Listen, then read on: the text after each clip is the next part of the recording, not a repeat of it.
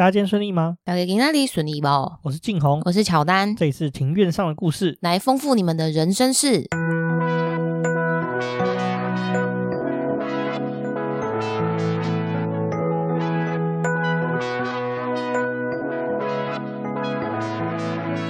我们透过历史、书籍、电影、风土。带你进入那些看似很远，却其实离我们很近的事，在这里扩散你我的小宇宙，还有那些故事所延伸出的观点。本节目透过 First Story Studio 上传，Google 搜寻 First Story 了解更多。我们今天录音的时间是七月八号的下午三点半。哦，这这几天真的是热到炸开。对啊，我今年是比去年还要再热。对啊，一年比一年热。然后这样说，其实台北是一个盆地嘛。它盆地所有的热都散在里面就，就就散不出去了。聚热盆，对，没错，就聚热盆。而且你知道，热空气、冷空气往下，热空气会往上，所以说当热空气就聚集在底部，然后开始往上飘，然后所以我们就是热到炸开这样。哦，对啊，我就觉得，嗯，最近骑摩托车上下班的人真的蛮辛苦的，就一不小心就会灰头土脸。没错，就是我本人，我平均因为从我家到公司大概骑摩托车骑大概四五十分钟啊。哦，那时候礼拜五下班的时候啊。我我骑回家的时候，我整个就是内裤都湿掉了，就整个人看起来狼狈，对，超狼狈，狼狈到炸开啊！就本来可能没有很累，但是因为流汗，然后头发扁塌，所以看起来更加的累。没错，没错。好了，那我觉得我们想到了，我们好像很久没有回留言了，对不对？对，所以我们来回回我们最新的留言。我们要回复的是在那个 MixerBox 上面的听众的留言。在 EP 八十四，我们这一集叫做《我们的足球梦：台湾足球发展史，从木兰女足到台北田径场》。那这位听众应该是访客，可能没有登入吧？他的留言是：希望台湾不管任何运动，多一些运动员，不要一些运动明星，还有媒体不要一直炒单一运动员。被媒体注意到的，好像都不是很好，也希望政客不要太多的干预。最后，祝福运动员们都能发光发热。他讲的超有道理的啊！台湾就喜欢追求就是一个英雄，好像救世主的概念。其实我觉得这种心态是很不健康的啊。这样跟漫威有什么两样？讲到这个，漫威的电影是越来越难看，就不知道干嘛。就是当你其实当成爽片去看，是真的蛮不错的。你说要用剧情的角度去看的话，可能。会失望。好了，撇开这个的话，我觉得这位听众讲的很有道理，这也是我们的想法。我们觉得运动应该是由下而上的，你要想办法增加这小朋友就是运动的那个量能啊。那你不能把小朋友全部都关在那个教室里面，然后不让他运动嘛？啊，下课就是去补习班嘛？这不对。反正小学生不是五六年级才上整天的比较多嘛？啊，你为什么不从小学一二年级、三四年级下午啊？反正家长要上班嘛，那就把这小朋友是弄个什么学校棒球队还是什么学校足球队的，还有什么柔道队啊、什么举重队。把小朋友下课的时间填满，然后让他们累得半死，回到家就只想睡觉，消耗精力，这样不是很棒吗？确实啊，因为其实蛮多家长在工作的时候，其实没有太多的心思去照顾小朋友。那如果说这些小朋友下课之后呢，有这些运动可以可以进行，然后也有老师可以帮忙看顾，对家长来说可以少掉蛮多的负担。没错啊，而且这些小朋友长大之后，就搞不好就成为国家级运动员的这个中坚能量啊。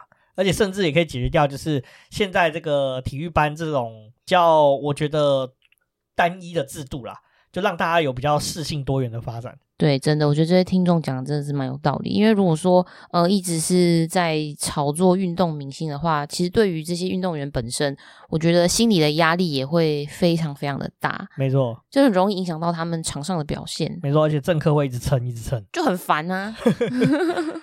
那另外一个听众的话是一零零一，他在这个 EP 八十五细岛 Foundry 的崛起，台积电与联电的问世这一集的话，他留言是一零零一留言的是增广见闻，谢谢你，就是觉得说这集有帮助到你啊。我觉得台积电系列好像反应的其实挺不错的。对啊，好像就是。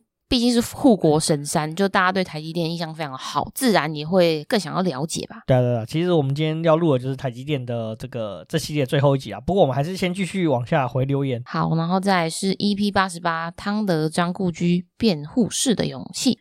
那这位听众叫做 Joyce Chen，他说好棒，嗯，谢谢 Joyce 的鼓励，我们会继续的做下去。没错，继续加油的。其实汤德章这一集的话，我们觉得。其实吸引到的人相对来说是没有像台积电的这么的，这个这个主题算是比较呃关注人比较少啦。那也很高兴，其实有人喜欢这一集。那再来是 EP 九十 IC 设计的崛起，这集的话也是一零零一的留言，他留一个 good，然后还留一个这个 emoji，就是赞的 emoji，我们也给你一个赞。嗯，我们一人给你一个，给你两个。好，那这我们会留言差不多，新的留言就到这个地方啊，那也鼓励大家在就是各种平台上留言给我们，然后其实我们只要有空，隔一段时间我们就会就会回留言。没错，我们就会回留言。就我们其实都会上来看。然后讲到这个的话，其实我们节目已经快要那进入一百集了。虽然说现在目前的集数目前到九十集嘛，但实际上因为还是加上钱币上的系列，所以其实我看一看，已经九十八集还九十九集了。那我觉得我们满一百集是不是应该要做一个什么特别企划之类？就是比如说让大家来问我们问题，然后看我们对我们有什么好奇的地方，你觉得呢？嗯，我觉得可以耶，因为其实我们两个诶，从二零二零年做到现在，也确实累积一段时间了。没错，我觉得有长期在听我们的听众，可能对我们有一些有一些想要问的问题。对啊，可能对我们有点好奇吧。不过，嗯、我我现在比较担心的是。我们这发问题出去，没有人回问题，不就糟糕了？哦，对啊，我们两个就会玻璃心碎，应该是还好啊。然后讲到这个，我们最近脸书不是有出一个新的那个社群软体？对对对，社群软体叫什么？Thread Thread 嘛。然后其实很难念，对啊，为什么取一个这么难念的名字？总而言之呢，我们节目的账号也有 Thread 了，那或许之后可能会在里面发一些废文吧，因为毕竟你也知道嘛，我们有人做现实动态的人就比较混一点。那如果靠纯靠文字讲一些废文，其实我也是蛮在行的。哦，哎，因为毕竟那个现实动态还要配图，我不想要图片太丑，所以我都会花比较多的心思去想我要怎么写。总而言之呢，我们也开始在经营这个 Thread，那我们会尽量就是有一些乱七八糟的流水账也会在上面。Po 给大家，你在上面也可以 po 废文的，就是一些很废的东西就把它 po 上去。比如说，我今天走路的时候拐到脚，对，然后或者是路上看到帅哥，这很少会发生。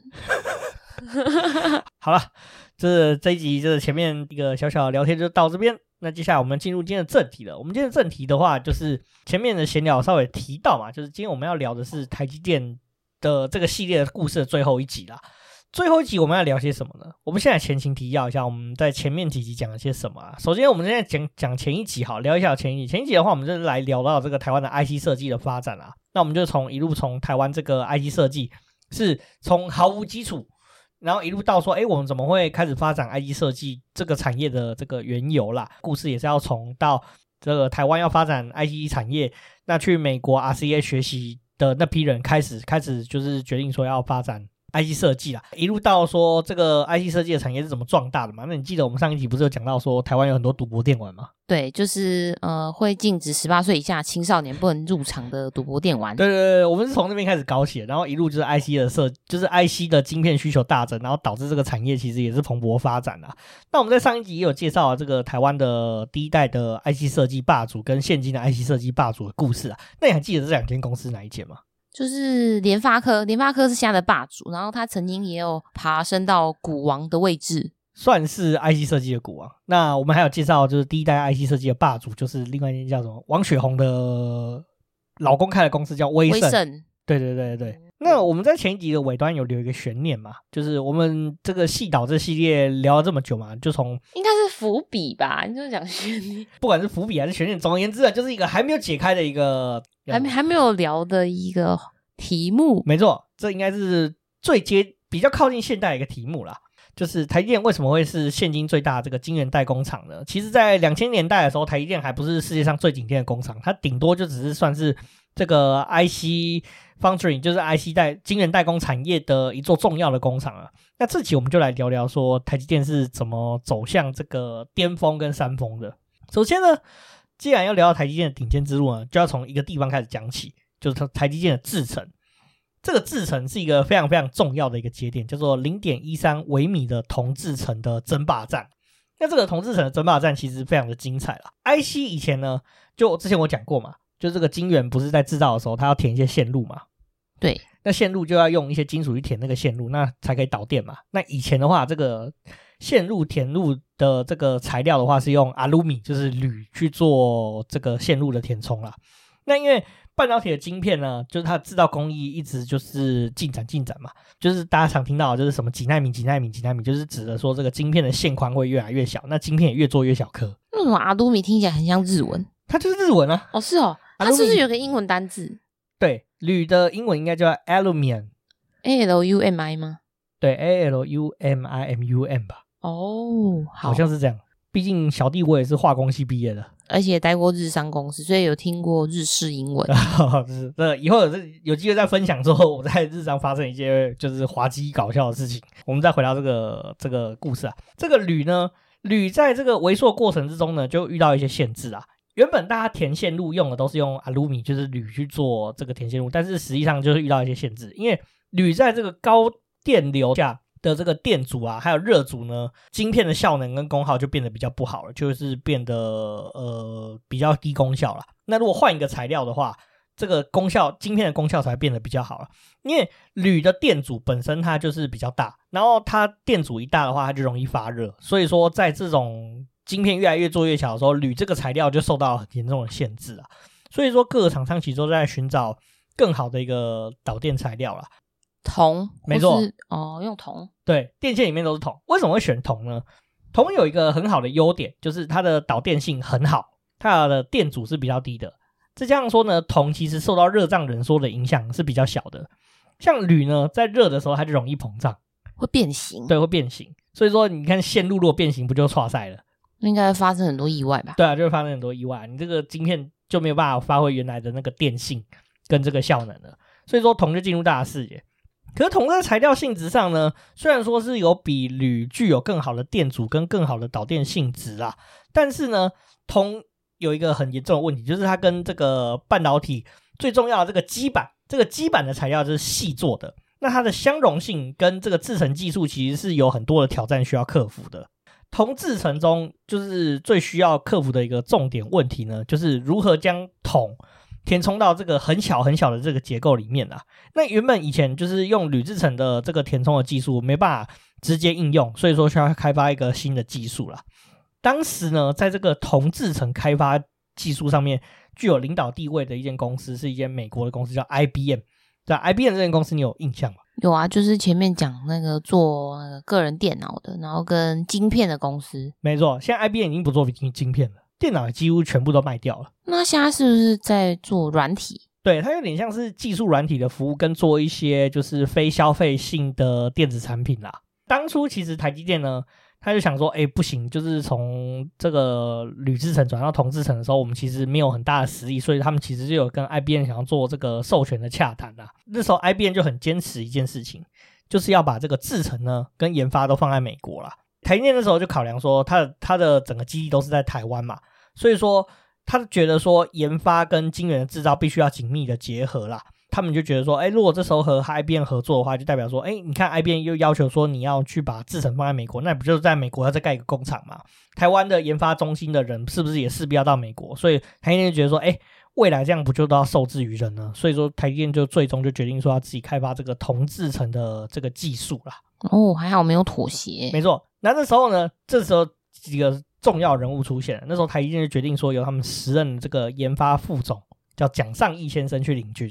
然后带领这个先进模组的一个很重要的博士，叫做梁孟松博士。然后还有就是领导这个铜导线以及低电介介电材料整合的这个余振华博士，以及开创一九三奈米黄光制程的林本坚博士，以及负责提升良率以及整合逻辑制造的这个孙元成与杨光磊先生进行开发。这几个人物都非常非常重要，就是你甚至你 Google 他的名字，现在还是会出现新闻上的几个重要人物。哦，所以他们算是台积电一群就是重要的功臣。没错。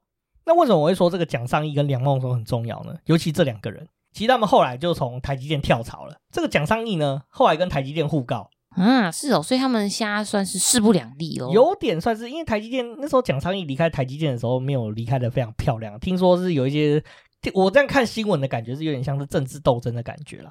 哦，就是被弄走了，对，被弄走。然后后来蒋尚义一气之下又加入三星，所以他现在是三星的人。没有，他也离开三星了。他离开三星之后呢，嗯、就加入另外一间公司，叫做中国的中芯国际。因为中国人一直想搞半导体嘛，然后他就加入这个中芯国际担任董事长，忘记董事长还总经理了。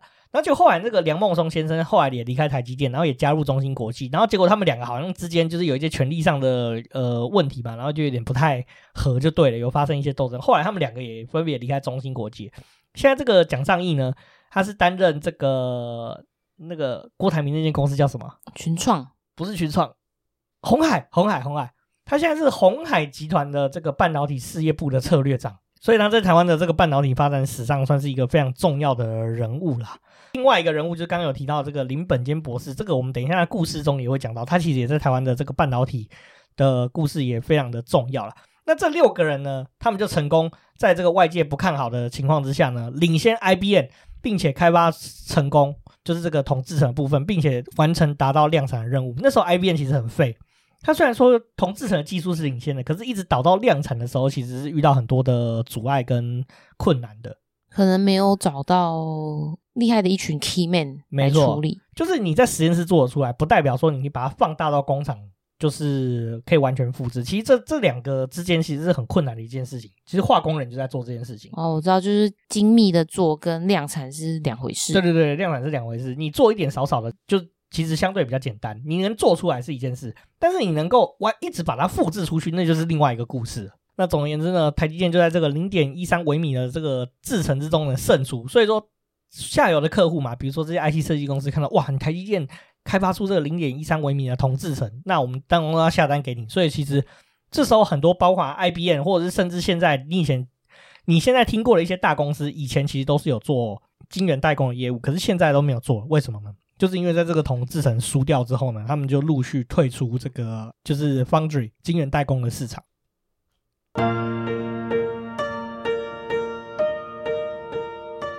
好，所以要接下来要讲的是领先 IBM 的一个关键技术嘛？这个是在领先 IBM 的关键技术成功之后呢，另外一个台积电能够真的站稳世界一个脚步啊。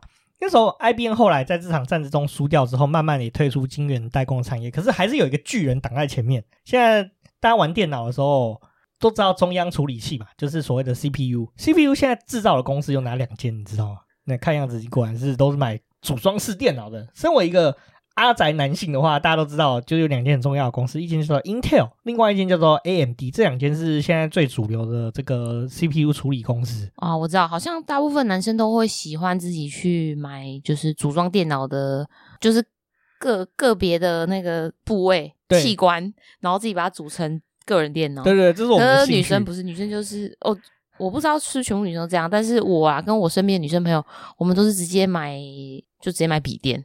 对，这样比较快，全部都组合好，而且最好是外观长得漂亮，当然不能太丑，毕竟要带去星巴克展示。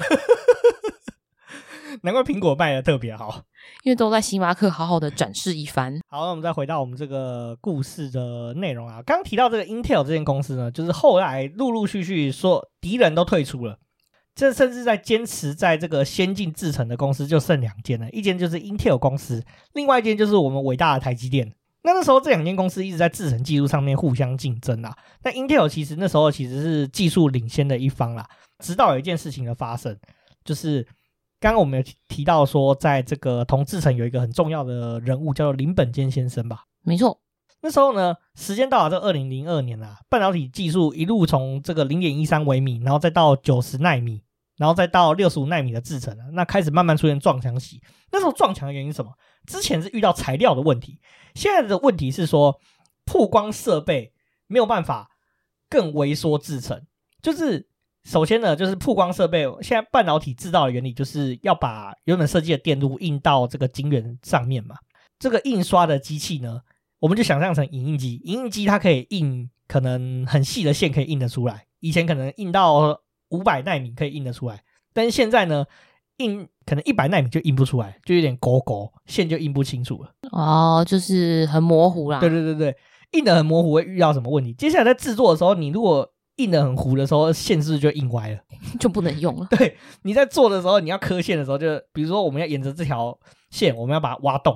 原本线很清楚，我们就可以挖的很漂亮嘛。那、嗯啊、问题是现在就糊糊的，可能有毛毛虫，就，就是变成猜猜看。对，对，对，对，然后良率就会很低。对，良率就会很低，所以说大家都很头痛啊。那那个时候呢，半导体业界其实是想说，那不然我们把这个光的波长改得更小一点点，那这样子我们就可以印得更清楚了。所以说，半导体整个业界呢，就把这个一百七十五奈米波长的干式曝光机当做是下一代四代的这个曝光技术啊。那所有这个微影设备的厂家也都投入非常多的金额在这个里面，他们几乎投入了超过七亿的美金在这个研发新的这个曝光机的上面。可是呢，就是在研发这几年下来啊，这个他们发现说要做一百五十七纳米的这个复光机的技术啊，在镜片的要求是非常高的，它的这个镜片所需要的透光度的这个材质是非常难以突破的，然后甚至光组的透明度也很难去突破了，所以说就没有办法在晶片上刻出更好的、更精密的电路啊。那大家都迟迟找不出这个办法。在过去半导体的晶片制成过程中呢，曝光是使用这个干式曝光的技术啊。简单来说，这个光照到晶圆上面，中间是有隔一层空气的，就是有一段距离。对，有一段距离，然后是有空气的。至于呢，现今主流的技术叫做浸润式微影啊。但是浸润式微影的话，就是以水为介质，就是镜头，就是你这个光照下去，原本是通过空气再打到晶圆上面，现在不一样了，是光。打出来之后呢，先通过水，然后再打到晶片上面，这就是现在主流的这个浸润式的微影啦。那这是浸润式的微影，就是以水为介质。那它的意思就是说，在镜头跟晶圆之间注入水啦。那原本光打下去的波长，会因为介质的关系，因为在水中光的这个通行就会波长就会变得不一样。那光的波长就在水中缩短，那就变成说可以直接刻出更精密的这个晶片了。你讲这几个关键字啊，水啊、介质啊、波长，我都会想到那个自然课。对啊，这就是自然课啊，这是国中的物理，就很像国中还是高中自然课、物理课会讲到的东西。没错，这个林本坚先生呢，他就在想说，啊，大家一直想说啊，就是为什么要把光波长一直做短呢？他就那时候就想到一个办法，他就是用比较旧世代的这个，就是曝光机，他就用一百九十三纳米波长的曝光机呢，在这个镜头前面滴到一到两公分的水，然后呢。这个波长就从一百九十三纳米变短了，然后而且波长越短，那这个波长越短有什么好处呢？波长越短，其实它的这个强度越高，它的解析度就越高啦，那就越能够把这种高解析度的影像从镜头转到这个晶圆上面，刻出来的电路就越精密了，制造出的晶片上就可以有更多的电路了。哦，因为越清楚就可以如实的把这些电路都给照出来。没错，没错啊，所以。林本坚先生呢，在二零二零二年的时候就受邀到这个美国参加一场，就是以一百五十七纳米干式曝光机研发的这个研讨会上面了。那他就发表说，哎，其实用水，然后配合这个旧世代这个一百九十纳三纳米的这个波长的曝光机呢，其实呢，这样子的话呢，我们打出来的光的波长就可以小于一百五十七纳米的理论了。对着现场这些业者说。一百九十三纳米的光啊啊，就透过水的折射率嘛，就一点四四，把它除一除呢，其实我们就可以得到一百三十四纳米的光啊。然后大家才恍然大悟说啊，那为什么我们还要这边一直想说要怎么做，去找这个镜头可以怎么去研发啊，然后让它打出一百一百五十七纳米的光啊？然后你不觉得这些科学家有时候也是蛮蠢的吧？就是。读了一大堆书，就被国中物理给打败，有点像是聪明反被聪明误。没错，没错。后来就大家在恍然大悟啊，然后于是呢就不研发这个一百五十七纳米的这个微影设备，然后反而转到这个湿式微影的这个条路上啊。那时候林本杰先生就回应了，当时其实他想，就是我在想他讲这段话的时候，应该是使出柯文哲式烧头。他说，当初想到用水当成介质，只是想到在半导体的实务经验中，水是大家普遍可以接受的材料，到处都有，而且不会造成污染。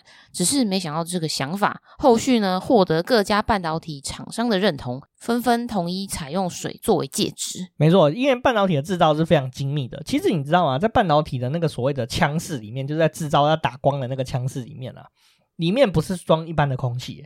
现在的话，它是要把里面抽真空，抽完真空之后呢，要打入特殊的气体，比如说是什么氩气啊等等的惰性气体，这样子，这样子它整个腔室里面才会是均匀的，打出来的光才不会歪掉。哦，就是说要除去空气中的多余的物质。对，没错，没错，水也是一样哦。所以他想到用水，是因为说水其实大家都会拿来洗晶圆啊，干嘛？比如说上面有光阻，要把把光阻洗掉的时候，会用到很多的水。所以水本来就一直在半导体产业是很常使用的一个介质啊。只是大家都没有想到这件事情，就只有林本坚先生想到。嗯，这蛮有创意的。没错，非常有创意的。在这场会议的两年之后呢，我们现在常听到的一间公司叫做艾斯摩尔，你有听过吗？由荷兰商 ASML 半导体设备公司，没错。那这间公司的话，我有个好朋友阿詹就在里面上班了，他是里面富得流油啊。哦，所以他也是有好多房产的吗？他是没有房产，但是我看他是炒股票啊。他这边帮大家说一下，就是艾斯摩尔虽然大家一直说这间公司不好，但是我看我朋友过得蛮开心的。是为什么说不好？是觉得很累吗？就是大家在说，呃、以半导体公司，就是以这些设备半导体设备公司来说，他给的薪水是所有设备公司里面最差的。还是因为谈判技巧也有关系？没有，是纯粹是这间公司本来给的配就比较低一点点。这我知道的状况也是这样子啊。嗯、因为我有其他同学在其他间半导体公司上班，他们给我的讯息就是，哦，确实艾斯莫就是给的钱比较少一点。可是我在看人在里面看他过得也是蛮开心跟滋润的啊。反正好，Anyway，我们再回到原本的话题上面了。所以这个艾斯摩尔呢，就放弃原本这个一百七十五纳米的这个微影曝光机的研发，那与台积电共同开发一百九十三纳米浸润式微影机台，并且呢，在这个二零零四年的时候问世，并且导入这个四十五纳米的制程啊，包括 IBM 啊以及比利时微电子研究中心在内的这个十几家公司呢，原本都已经订购这个一百五十七纳米干式机台的的这个厂家呢。决定全部退订，那并且跟进采购一百九十三纳米浸润式微影的这个机台啦。讲到这个浸润式技术呢，其实也是很重要一个技术以外呢，是台积电其实也是很大气啊。虽然说这个技术是由台积电的林本坚先生研发出来的，而且也引领成功新技术，但是台积电并没有就独占这个专利哦，反而使用这个专利创造更大合作。那也是因为这个湿式微影的关系呢，让摩尔定律持续延续到七纳米的制程啊。直到七纳米呢，台积电才转用新的这个微影技术的机台，就是现在大家常听到的这个 EUV 啦。之前在新闻上大家有看到嘛，就是看到艾斯摩尔的这个车子的话，要闪远一点啦，因为可能会撞到台积电的机台就剉赛了。哦，这很严重的哦。对，没错没错啊。那也是因为这个技术呢，就是让台积电其实用比较旧的机台就可以生产出七纳米的晶片了。三星你知道三星很弱。忘记是，反正就是比台积电再往前一代的制程，它就转用这个 EUV 的微影技术，就代表它的制程技术是比较差的。讲了这么多，这个台积电的这个湿式浸润曝光技术，那我们就来聊聊这个研发出这个技术，想到这个技术的这个林本坚先生是谁啦？那这个林本坚先生呢，曾经是台积电奈米影像技术研发发展副总经理啦。那其实呢，他现在已经从台积电退休了。现在他有一个很重要的任务，他现在在清华大学的半导体学院担任院长的工作啦。同时呢，他也是中研院的院士啊。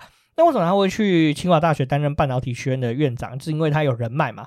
他也很担心，他也是一个忧心忡忡的这个社会中坚分子，所以他就认为说，哎，现在台积电虽然是在持续在制程上领先，可是他觉得说台湾的这个半导体人才的培养其实有一些断差，所以说他希望说可以帮。在台湾多培养一些半导体台相关的一些人才，这样子。对，他很鼓励，就是说台湾可以就是多培养关于这一方面的硕士，甚至是博士。他觉得这样的人才是非常重要的。没错，没错，因为需要一直延续下去。讲到这个林本坚先生有多厉害的话，我们来聊聊说他的这个早年啊。其实林本坚先生呢，他是华侨，他不是土生土长在台湾长大的。哦，他是越南华侨吗？对，他是越南的华侨。他以前在这个西贡附近的一个提案市去长大。那其实他家境其实还算不错啦。他爸爸是当地的这个英文中学的校长啊。他的外公是商船的船员、船商。他在越南的话，其实是可以受过完整的教育哦。他其实在那边受到完整的这个华侨教育啊。高三的那一年，他就独自来到台湾就读新读中学，隔年就考上这个台大电机系。并且在这个俄亥俄州州立大学取得博士的学位啦。哦，就是说他在台大读完电机系之后呢，就去美国的俄亥俄州去去取得博士学位。没错，没错，没错。在就读台大电机系的时候，就特别着迷一个领域，就是物理跟数学结合的这个电磁波学啦。那这个电磁波学就跟他后续做的事情就非常的相似，因为其实电磁波就是代表波长嘛。他后来的这个湿式浸润就是解决这个光的波长的问题，所以他从大学就开始对这东西很有兴趣。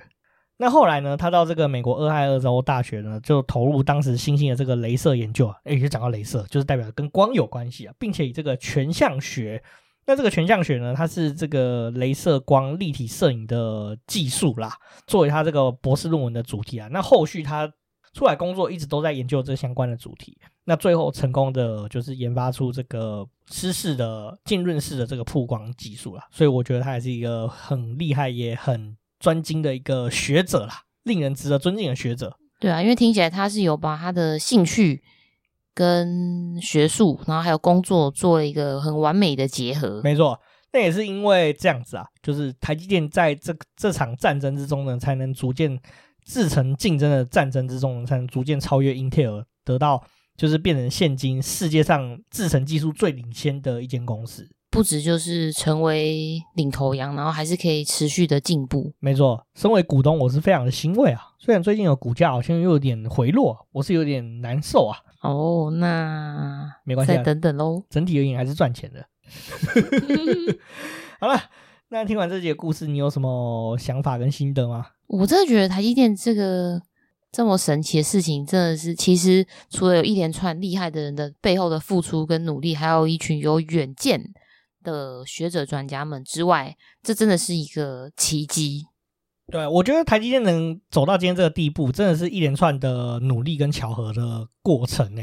其实我真的没有想到台湾可以养出一间世界级这样子厉害的公司啊！就是因为毕竟我有些同学在台积电上班啊，撇开大家对于台积电这种高工时的印象，其实我们能创造出一间这种不可思议的公司，其实真的我怎么想都觉得台湾。真的有这个条件可以做到这样的事情吗？我觉得可能也是绝无仅有啦，就真的是很值得骄傲啦。因为就是台积电这个名字，就是在国外应该没有人不知道。他在这个产业界真的是非常的厉害啊，尤其是比较主流的世界、主流的国家，没错，就都会知道。对啊，现今因为台积电的关系啊，所以其实我觉得位于位在岛上上面，其实也是我们多了一层筹码，跟世界交朋友啦。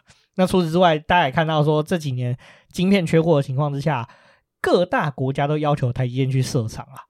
虽然说我是觉得台积电在这些地方设厂都不会赚钱啊，就是谈判嘛。对啊，没错。但是大家都要求说，跟我们政府要求说，台积电一定要去，不然可能会对我们一些不利啊。那这个其实也是我们跟世界交朋友，就是在在这个世界谈判桌上面有多一层筹码。其实我觉得是蛮蛮令人惊讶的。所以其实我也蛮折服，就是佩服这些。当时台积电或者是半导体产业的这些决策者们，没有这些这个决策者，其实我觉得今天我们不会拥有世界级这样的一间公司啊。其实这个理论跟起司理论有点像，不过起司理论是是负面的，是负面的。对，我刚才也在想啊，这这个就是起司理论的反过来的例子，就是大家都是一样好的。对，没错。那好的聚在一起，然后就会共荣共好，然后大家都是有一样的目的。没错，我们在某个时间，真的每一个选择都是做对，然后才一路走到现在这个地方。哦，不过你可以跟听众解释一下起司理论是什么？哦，起司理论这是一个很有趣的理论，讲一个最有名、最近发生的起司理论的例子，应该就是这个艾怡良念错这个。得奖者的这个事情，就是在金曲奖上啊，就是说，嗯、呃，因为艾怡良他担任这一个某一个奖项，忘记名字，就是某一个奖项的颁奖人。那因为他把这个名单，那是名单吗？颁得奖人的名单啊、哦，对对对，因为那得奖人的名单就是官方的一个长官，他的名字实在太大了，就、太显眼了，然后就艾怡良误以为这一个名字才是得奖者的名字。那其实得奖者的名字被排列在比较不起眼的地方。没错。这个故事就告诉我们说，其实很多的错误会发生，都是一连串的巧合。首先的那个颁奖人的那个信封的设计就出了一点问题。那再加上说，当时艾姨娘刚好看到的时候，可能也太过紧张，就不小心念错。那司仪因为手上也没有所谓的这个得奖者的资讯，所以说他也就顺着就是要把这个名字给念出来。那刚好好巧不巧，有一个候选人的名字跟这个。评审团主席的名字也只差一个字，所以就造就这一连串的巧合，就刚好都发生了，错误的巧合都发生了，所以就导致说艾姨娘最后颁奖的时候就颁错人了。对，然后其实，哎，对，你没讲起司理论的主轴。起司理论呢，其实是这样子，大家有没有看过这个《汤姆猫与杰瑞鼠》里面有一个起司啊，上面都有一大堆洞，对不对？就是长三角形，然后上面都有一大堆洞。起司理论呢，就是我们刚刚上面讲这些错误呢，都代表是一个洞。然后原本在一块起司里面，这些洞都不是会相通的，它不会从头就一路通到尾。通常插到一个地方的时候，假如说我们拿一根筷子往这个洞插下去，插到某一个地方的时候，就插到起司。那起司理论呢，就是说刚好这些错误呢都串成一串，就是这个洞都刚好在同样一个地方，那这个筷子呢一路插就可以直接插穿起司，不会插到起司。这就是起司理论，就刚好错误都发生在同样的地方。然后最后这个起司就瓦解了。对，没错，大概是这样子。我觉得这蛮有趣的一件事情，提供给大家参考了。所以我觉得台积电的事情也好，艾怡良的事情也好，就刚好就是这个起司理论的呃另外两个呃两个光谱的极端啦。没错。呃，细导故事应该差不多到一个段落啊。如果之后有什么新的细导的呃的支线任务的话，到时候我们再来就是聊一聊这个细导这个支线任务啦。不知道大家听众听完这系列有什么样的想法，也欢迎 feedback 给我们。这期节目就讲到这边。如果你喜欢我们节目的话，请到 Apple Podcast、Spotify、Mixer Box 以及 First Story 打新评分加留言，并分享给你所有的朋友。那也请追踪我们的 IG 账号是 Story on the Yard，可以在放大镜上搜寻庭院上的故事。那 IG 上面会有我们的生活动态、景点推荐以及 Podcast 以及书籍影音的推荐哦。那不管你在任何管道留言，我们都会在节目上回复哦。那我们就下次见，拜拜。拜拜。